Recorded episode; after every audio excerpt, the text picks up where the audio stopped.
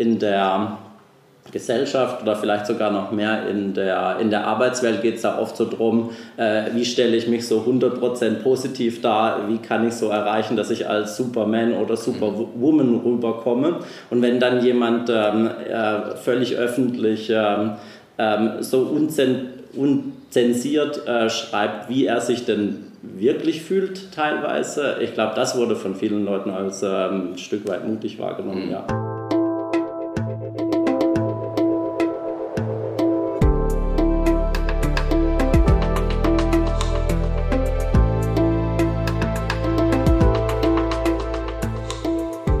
Willkommen bei dir, der Seven Mind Podcast mit Impulsen für ein gutes Leben.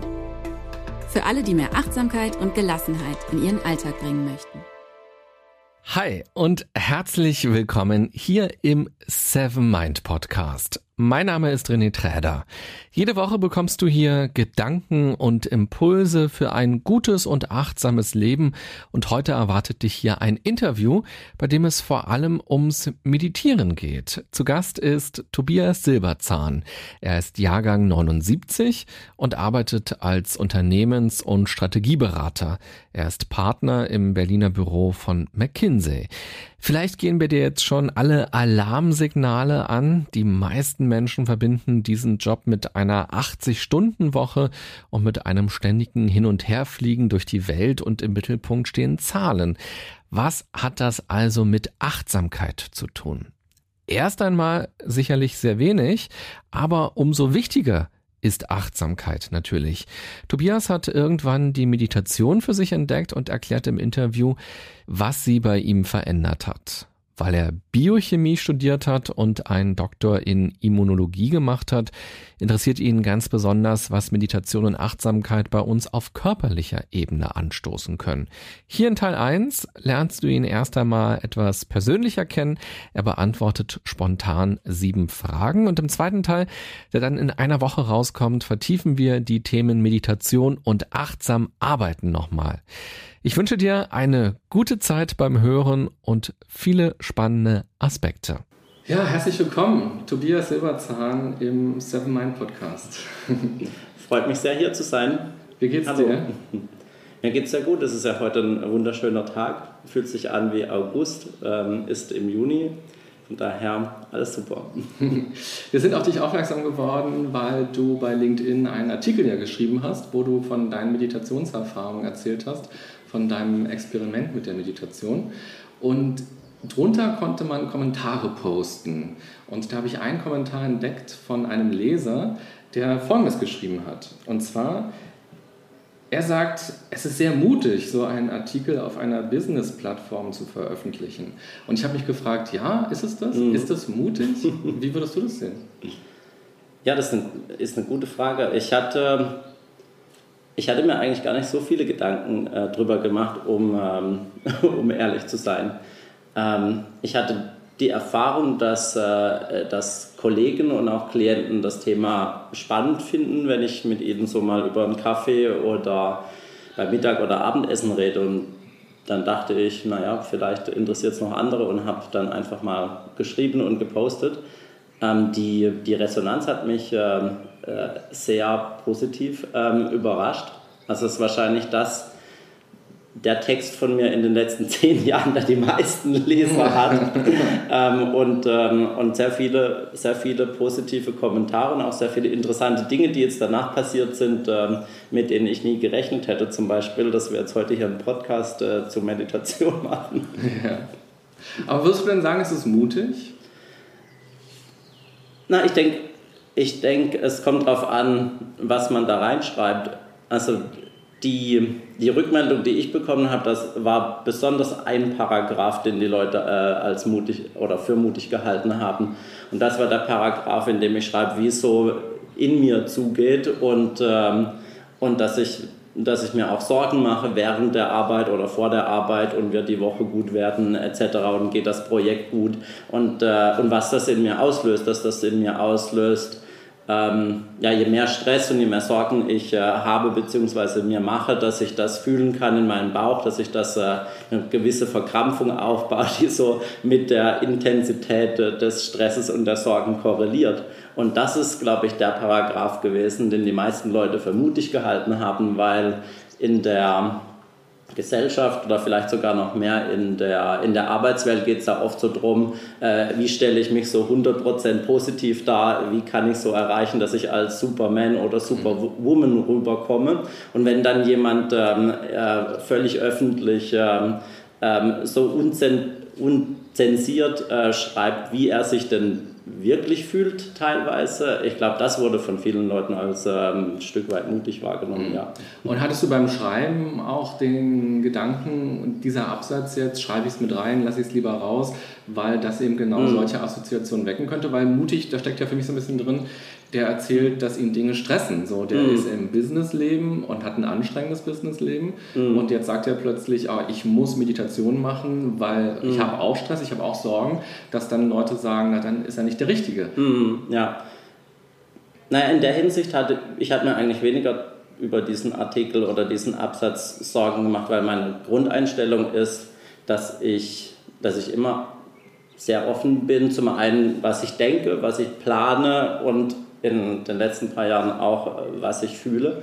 Und äh, ich habe eigentlich immer nur positive Erfahrungen damit gemacht, so offen zu sein. Ne? Also ich habe äh, viele von den Dingen, die ich mache, ergeben sich durch Dinge, die ich sage, die ich nicht sagen müsste. Und dann stelle ich fest, dass die Dinge, die sich daraus ergeben, eigentlich viel besser sind als die Sachen, die ich ursprünglich geplant habe. Von daher bin ich eigentlich schon immer oder schon immer schon, schon seit Jahren in diesem Modus, äh, relativ viel zu teilen und dann teilen Leute auch zurück, was sie so planen und dann ergibt sich oft irgendwelche Kollaborationen. Also von daher ähm, entspricht das auch meinem ganzen ja, meiner ganzen Art zu, zu sein und mich zu verhalten, dass ich solche Dinge offen anspreche, ohne mir jetzt groß Gedanken zu machen, mhm. ob das jetzt positiv oder negativ wahrgenommen wird. Mhm. Okay.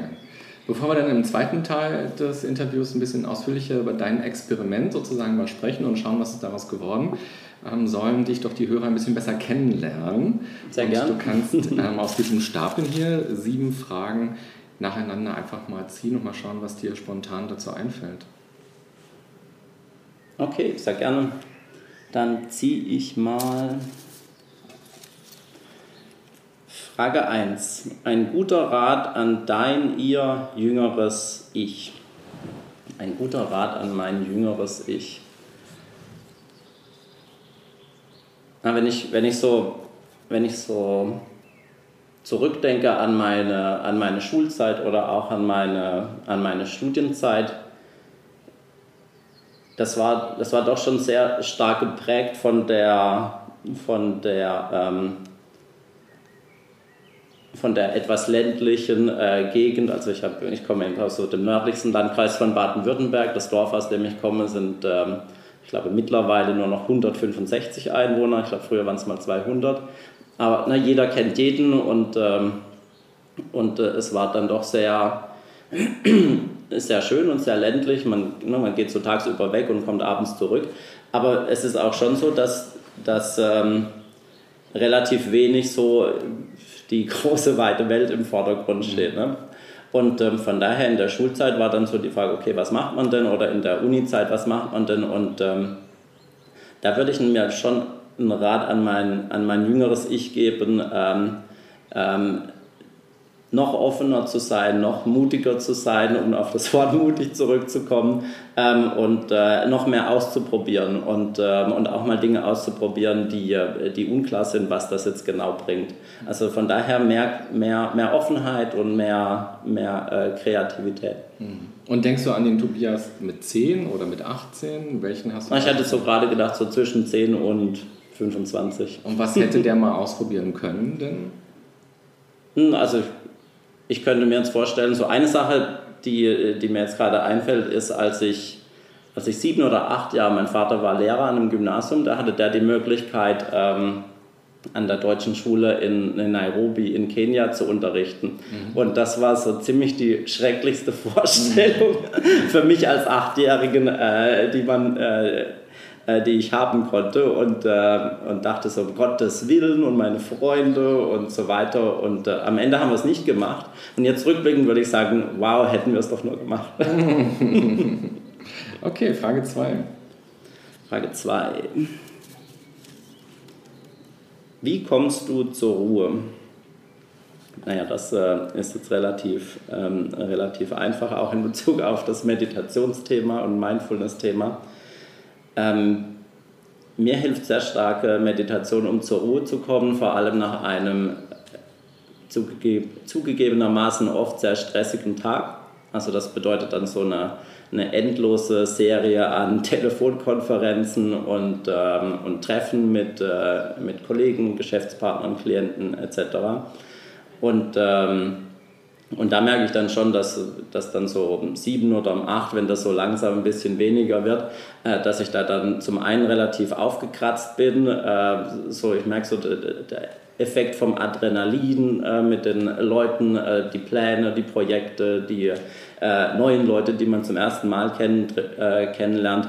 Und da merke ich schon, dass es mir dann relativ schwer fällt, da wieder runterzukommen in der Vergangenheit und ähm, Jetzt hilft mir da Meditation sehr stark, dass ich dann sage, okay, ähm, das war jetzt praktisch so der erste Teil des Tages ähm, und jetzt meditiere ich. Und dann merke ich auch schon so, wie nach ähm, einigen Minuten äh, dann so der, der Puls runtergeht und wie ich stiller und ruhiger werde und dann praktisch das dann auch so als bewusste Zäsur nehme, ähm, um dann, ähm, um dann den, den weiteren Teil des Tages dann anders und ruhiger anzugehen. Mhm. Das heißt, du bist ein Abendmeditierer?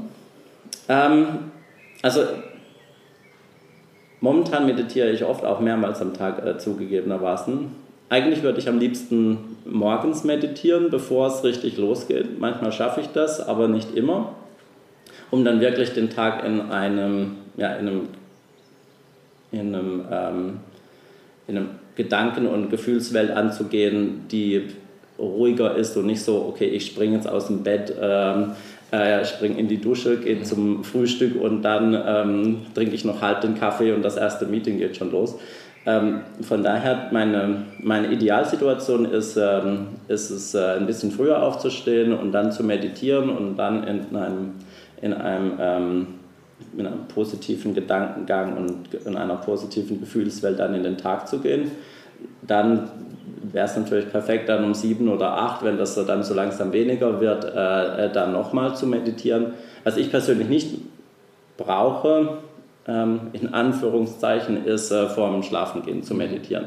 Meistens bin ich so müde, dass äh, ich äh, innerhalb von ein oder zwei Minuten einschlafe. Wir hatten so ein paar Situationen, meine Frau meditiert auch, dass wir Freitagabend so vor, hatten wir noch nicht meditiert und dann ähm, hatten wir dann so vor dem Schlafengehen meditiert und dann äh, angeblich bin ich dann nach äh, so einer Minute schon eingeschlafen.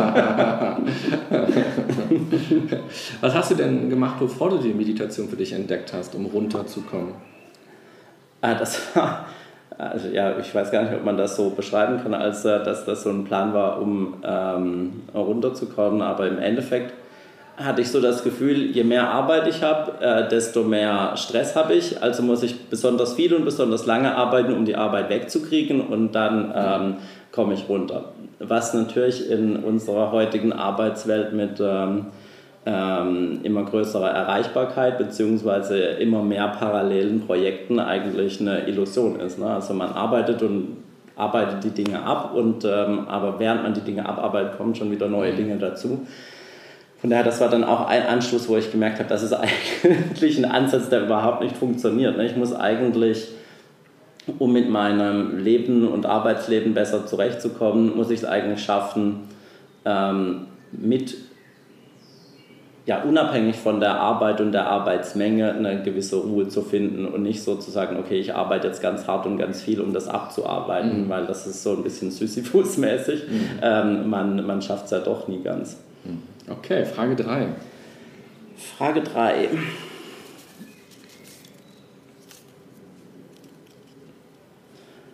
Ein Kompliment, das dir in Erinnerung geblieben ist. Das ist ähm, eine gute Frage. Also in der Hinsicht äh, fallen mir vor allem die, äh, die Briefe ein, die meine Frau und ich uns gegenseitig schreiben, wenn wir manchmal einfach so oder wenn wir unser Kennenlernjubiläum, Hochzeitsjubiläum, Geburtstage etc. haben. Und äh, das sind äh, meistens ähm, längere Briefe. Und ähm, ja, und, das, und da versuchen wir so einen Schritt zurückzugehen und zu sagen, was, was uns wichtig ist und was uns an dem anderen wichtig ist und, äh, und was wir, was wir ähm, wofür wir Danke sagen wollen. Und äh, diese Briefe sind, äh, sind so die Komplimente, die mir am meisten in Erinnerung bleiben. Und was ist da zum Beispiel für ein Kompliment drin? Also was ähm, hörst du, hm. liest du da? Manche Komplimente beziehen sich dann darauf, wie, wie wir in der Familie, ähm, wie wir in der Familie zusammen sind. Also dadurch, dass wir jetzt mittlerweile ein, eine einjährige Tochter und einen dreijährigen Sohn haben, ähm, sind jetzt ein, ein, paar Komplimente da gewesen, äh, wie ich meine Rolle als Vater spiele etc. Also wie ich, wie ich für unsere Kinder da bin und, ähm, und ähm, ja, und da, im Endeffekt kommt da dann auch wieder das Thema rein, wie komme ich Freitagabends, wenn ich relativ viel gearbeitet habe und oft auch relativ viel auf Reisen war, wie komme ich da sehr schnell an, mhm. damit ich dann, ähm, damit ich dann ähm, mit äh, Duplo spiele oder Geschichten vorlese und dann auch wirklich da bin mhm. ähm, und nicht noch irgendwo ähm, in meinen E-Mails gedanklich. Und wie gut gelingt es dir sozusagen nicht auf sprachlicher Ebene noch ähm, Dinge mitzubringen von der Arbeit? Also du kommst jetzt nach Berlin wieder geflogen und dann hast aber noch Gedanken im Kopf, da ist vielleicht ein Projekt besonders gut gelaufen oder auch besonders mhm. schlecht gelaufen, ähm, dass du dann mit deiner Frau darüber am Abendbrotstisch oder beim Spaziergang mhm. am Wochenende im Park ja. ähm, darüber redest. Ist es oder ist es nicht oder wie läuft das bei euch? Ich versuche das relativ, ähm, relativ stark ähm, Freitagabend schon hinter mir zu lassen.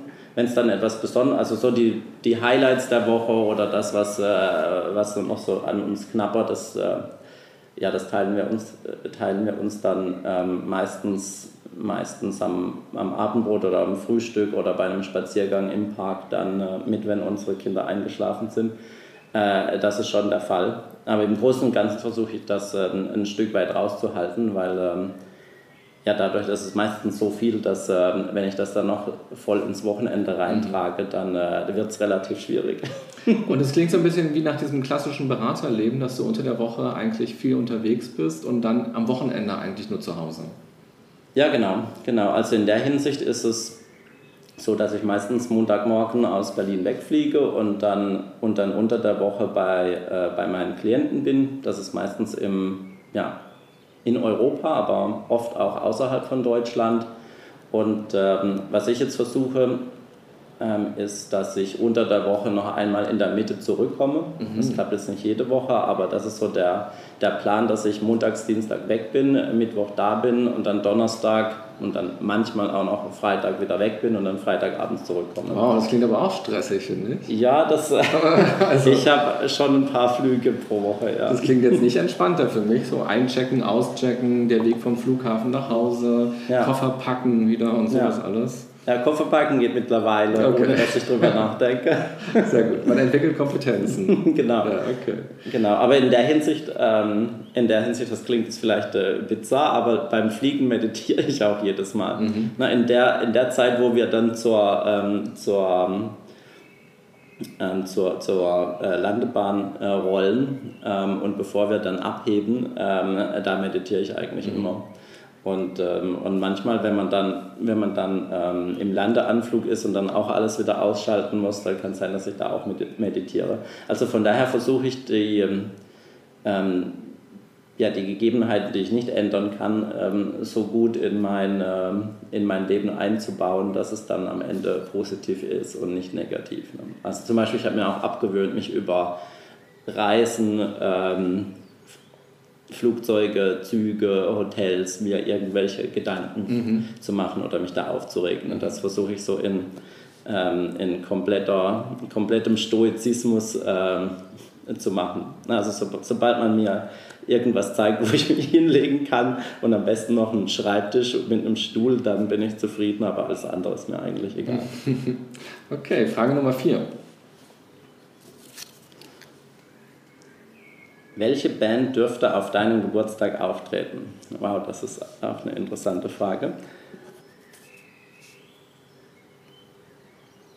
Ich bin nicht so wirklich auf eine Band fixiert, von daher, ähm, von daher fällt mir das jetzt nicht so ganz einfach.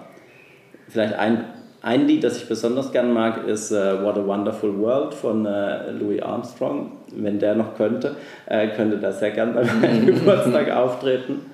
Äh, wir, hatten, ähm, wir hatten jetzt auch Krankheit und Tod in der Familie in den letzten zwei, drei Jahren. Von daher da fand ich auch das ähm, Lied von Grönemeyer, Der Weg, sehr, ähm, mhm. sehr schön, wie er es verarbeitet hat, als seine, als seine Frau war es, glaube ich, an mhm. Krebs gestorben ist.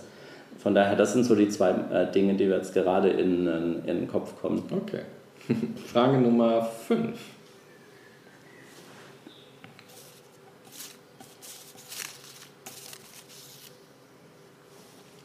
Eine Eigenschaft, die andere an dir schätzen. Ähm, das, was mir jetzt gerade einfällt, ist, ähm, was sowohl von, von Kollegen kommt als auch von meiner Frau kommt, ist, äh, dass ich eigentlich immer relativ ruhig bin und gelassen bin, egal was gerade passiert. Und wie du dir vorstellen kannst, das ist dann im Beraterleben beruflich, ähm, was da passieren ja sehr häufig viele Dinge, auch parallel und äh, unvorhergesehen, dass ich, äh, ähm, dass sich Rahmenbedingungen für ein Projekt oder so ähm, plötzlich ändern und dann muss man damit fertig werden. Also von daher äh, diese Ruhe und Gelassenheit und ähm, und äh, ähm, das ist das, was ich sowohl beruflich als auch dann privat ähm, von meiner Frau relativ äh, höre. Meine Frau ist Modedesignerin mhm. und, und Stylistin, von daher ist die auch in ihrer emotionalen Welt etwas, ähm, äh, hat höhere Amplituden als, ja. ähm, als ich als Naturwissenschaftler. Von daher ist es auch so, dass wir uns in der Hinsicht ähm, ähm, ein Stück weit ausgleichen. Aber mögen das alle so im Business? Also gerade wenn irgendwo, wenn es brennt sozusagen in mm. irgendeinem Unternehmen und die sagen, hier Katastrophe, das und das ist passiert und dann kommst mm. du an und bist ganz lässig.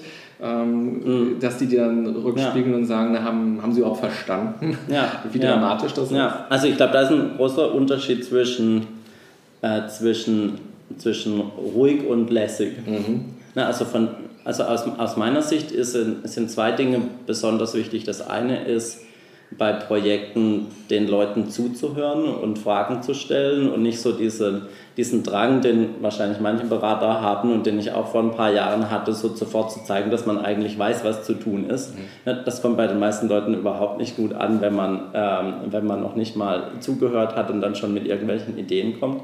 Von daher, von daher zuhören ist da sehr wichtig meiner Erfahrung nach.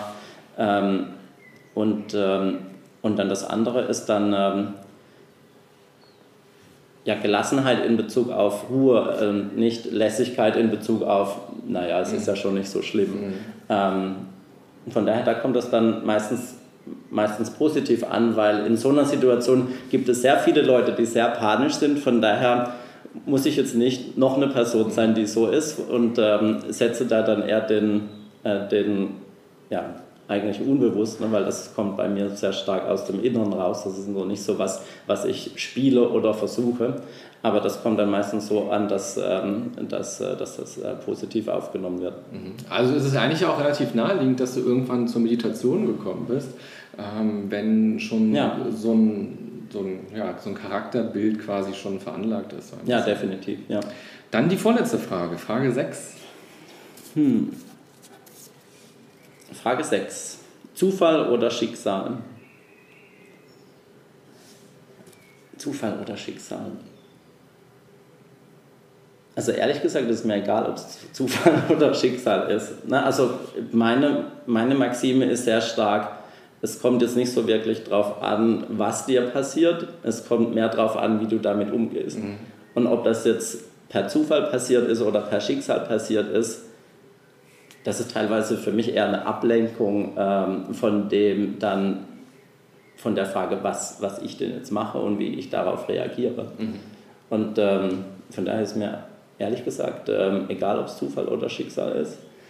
Ähm, es sind natürlich ähm, einige Dinge, die, die ähm, ja, passieren, wo man, wo man schon denkt, so, wow, das ist jetzt eine, eine Aneinanderkettung von Dingen.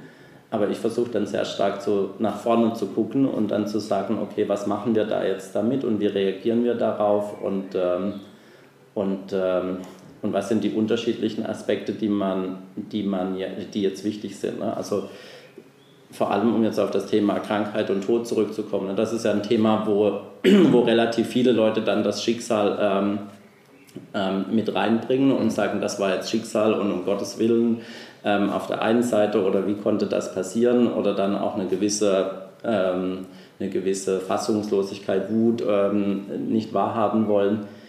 Ähm, das ist so, das ist natürlich sehr, sehr menschlich und das geht mir auch so. Ich versuche dann ein Stück weit zu sagen, okay, was sind denn, wie, wie machen wir jetzt weiter? Und auch wie machen wir jetzt weiter auf auf emotionaler Sicht und nicht nur auf, was muss jetzt getan werden. Ne? Also ich habe ich bin auch, äh, ich habe früher auch mal eine, eine Ausbildung als, als ähm, Hospizbegleiter, äh, Sterbebegleiter gemacht ähm, und, und das war dann sehr positiv, als ich meinen Vater begleitet habe. Und da stelle ich schon so fest, dass bei vielen Leuten, jetzt auch ähm, in der Familie meiner Frau, sehr stark die, die Tendenz ist zu sagen, oh, das ist jetzt äh, passiert, damit müssen wir jetzt umgehen. Und was sind die Aufgaben, die wir jetzt machen können, um sich auch ein Stück weit von der emotionalen Komponente abzulenken. Ne? Also was sind die, was, was für Essen muss ich jetzt besorgen mhm. und was für ein Krankenhaus mhm. und, ähm, und was für ein Fahrdienst den wir jetzt, ähm, um ins Krankenhaus zu kommen, anstatt zu sagen, wow, hier stirbt jetzt jemand aus unserer Familie und ähm, wie gehen wir damit emotional um und wie hören wir uns zu und hören wir uns überhaupt zu und, ähm, und thematisieren wir das überhaupt. Ne? Also ich habe das in jetzt verschiedenen Konstellationen über die letzten Jahre mitbekommen. Beim, bei, bei meinem Vater und mir war das sehr, sehr deutlich und sehr intensiv und sehr ehrlich und auch sehr, ähm, sehr ähm, intensiv, ähm, aber jetzt im Rückblick, nachdem er gestorben ist, ähm, will ich das nicht missen. Ne? Mhm. Ich, also ich habe kein Gefühl, dass wir jetzt Dinge hatten, die wir nicht angesprochen haben, bevor er gestorben ist. Und, ähm, und, äh, und darauf bin ich dann ähm, ein Stück weit stolz und freue mich, dass wir das so hingekriegt haben. Und, äh, und von daher, ob das jetzt Zufall war oder Schicksal, dass er jetzt Krebs gekriegt hat, ist, ist nicht so wichtig. Mhm. Na, ich habe den Eindruck, dass es für Leute oft erstmal wichtig ist, gerade wenn ihnen irgendwas widerfährt, weil dieses große Fragezeichen so im Raum steht, ja, warum ich jetzt? Oder das mhm. hat ja dann auch oft Konsequenzen, dass man halt ja. kürzer lebt oder ja. mit Schmerzen lebt oder operiert werden ja. muss. Und dass dieses, ja, warum eigentlich so? Und mhm, dann wird gegrübelt, aber so richtig auch aus biologischer Sicht ist es ja gar nicht immer so eindeutig zu sagen, gerade bei Krebs, warum das jetzt jemand bekommen hat und jemand anderes nicht. Ja. Ja, ich glaube auf der biologischen Seite und ich als Biochemiker habe mich natürlich relativ viel mit der biologischen Seite von Krebs äh, beschäftigt. Ich war in der Krebsforschung, bevor ich zu, ähm, zu McKinsey gekommen bin. Von daher habe ich mich mit, intensiv mit verschiedenen Krebsarten, aber auch mit verschiedenen Autoimmunkrankheiten beschäftigt, wo das Immunsystem den eigenen Körper angreift. Ne? Diabetes, Crohns, Multiple Sklerose, Lupus, äh, das sind ja alles Krankheiten, wo das Immunsystem ein bestimmtes Gewebe ähm, im eigenen Körper angreift. Und das sind bei jeder Krankheit sind dann äh, Erbfaktoren, die eine Rolle spielen. Und bei jeder Krankheit hat man dann auch äh, Umweltfaktoren, die eine Rolle spielen. Und, ähm, und die Umweltfaktoren, die können sein, dass man, dass man bestimmtes ähm, bestimmte Nahrung isst oder nicht, oder dass man bestimmten Stress hat oder nicht, oder dass man besonders viel UV-Strahlung abgekriegt hat oder nicht, oder bei, äh, bei einigen Krankheiten ist, hat man ein bestimmtes Malaria-Medikament oder hatte man eine bestimmte Infektion mit einem bestimmten ähm, äh, Bakterium. Von daher, das sind dann, im Endeffekt ist das dann, ist das dann natürlich alles eine gewisse, aus rein naturwissenschaftlicher Sicht gesehen, Statistik und dann ähm, auch wieder ein Stück weit vorbestimmt äh, durch die Gene, aber auch dann ein Stück weit Zufall, um jetzt auf unsere Frage wieder zurückzukommen, ähm, in Bezug auf welche Umweltfaktoren in welcher Konstellation sich da jetzt ähm, ähm zusammengefunden haben. Und das ist natürlich äh, sehr schwer, ähm, sehr schwer damit umzugehen, wenn es einen dann persönlich trifft oder wenn es äh, wenn es einen in der Familie trifft. Ne? Ich hatte auch mal äh, als Immunologe musste ich dann äh, laufend zum Betriebsarzt, weil ich ja Experimente mit Blut gemacht habe und der Betriebsarzt wollte dann so jedes Quartal gucken, ob ich mich jetzt schon mit HIV, Hepatitis oder sonst was angesteckt hatte. Und da hatte ich einmal eine Falschdiagnose und äh, da kam raus, dass ich jetzt Hepatitis habe. Und äh, da hatte ich dann auch zwei Wochen Zeit äh, zu googeln, wie ich jetzt an Hepatitis mhm. sterbe, bis dann der, der Folgetest äh, gesagt hat, dass es, äh, dass es doch nicht äh, der Fall war und dass es eine Falschdiagnose war. Von daher, da, da ist es dann am Anfang, äh, oder am Anfang, wenn so eine Diagnose kommt, auch ähm, ähm, sehr schwierig damit umzugehen und da hilft es dann nicht zu sagen, ist das, sind das jetzt Gen oder ist das mhm. Statistik oder mhm. da ist es dann die, die eigene Erfahrung, die viel wichtiger ist. Mhm. Okay, Frage Nummer 7. Frage Nummer 7. Du bist im Stress. Wer oder was muss zurückstecken? Diese Frage äh, betrifft mich so fast jeden Tag. Ja. Von daher ist das, also meine, meine ähm, Antwort darauf ist eigentlich in den meisten Fällen, dass ich selbst zurückstecken muss. Mhm. Und das geht auch so ein bisschen. Einer meiner, einer meiner Grundsätze ist, äh, der sehr lange aus, na, aus meiner Erziehung etc. kommt, ist, sich selbst nicht so wichtig nehmen. Und, und in den allermeisten Fällen ist das ein guter Grundsatz, aber wenn es zum Stress kommt, dann bedeutet das, dass ich mich selbst noch mehr zurücknehme und dann praktisch das Ganze dann auch ein Stück weit mit meinem Inneren und auf meiner Gesundheit etc. dann austrage. Ne? Mhm. Also je mehr ich zu tun habe, dann, dann wird irgendwann klar, okay, es gibt so viel zu tun, dass ich das so im normalen Modus nicht schaffen kann. Und dann ist es oft so, dass ich dann selbst zurückstecke ne? und selbst dann, okay, ich, ich ähm, ich äh, schlafe dann weniger, als ich sollte. Und ähm, von daher, in, in der Hinsicht bin es meistens ich, der zurücksteckt. ja. Okay, ist ja schon die perfekte Frage für die Überleitung zum zweiten Teil dann gleich, wo wir noch ein bisschen genauer über dich erfahren werden. Wie bist du eigentlich zum Meditieren gekommen? Und was hast du da bei dir festgestellt? Wie hast du es überhaupt gemacht? Und vor allem, was machst du jetzt bei McKinsey mit deinen Erfahrungen mit dem Meditieren? Das dann im zweiten Teil. Sehr gerne.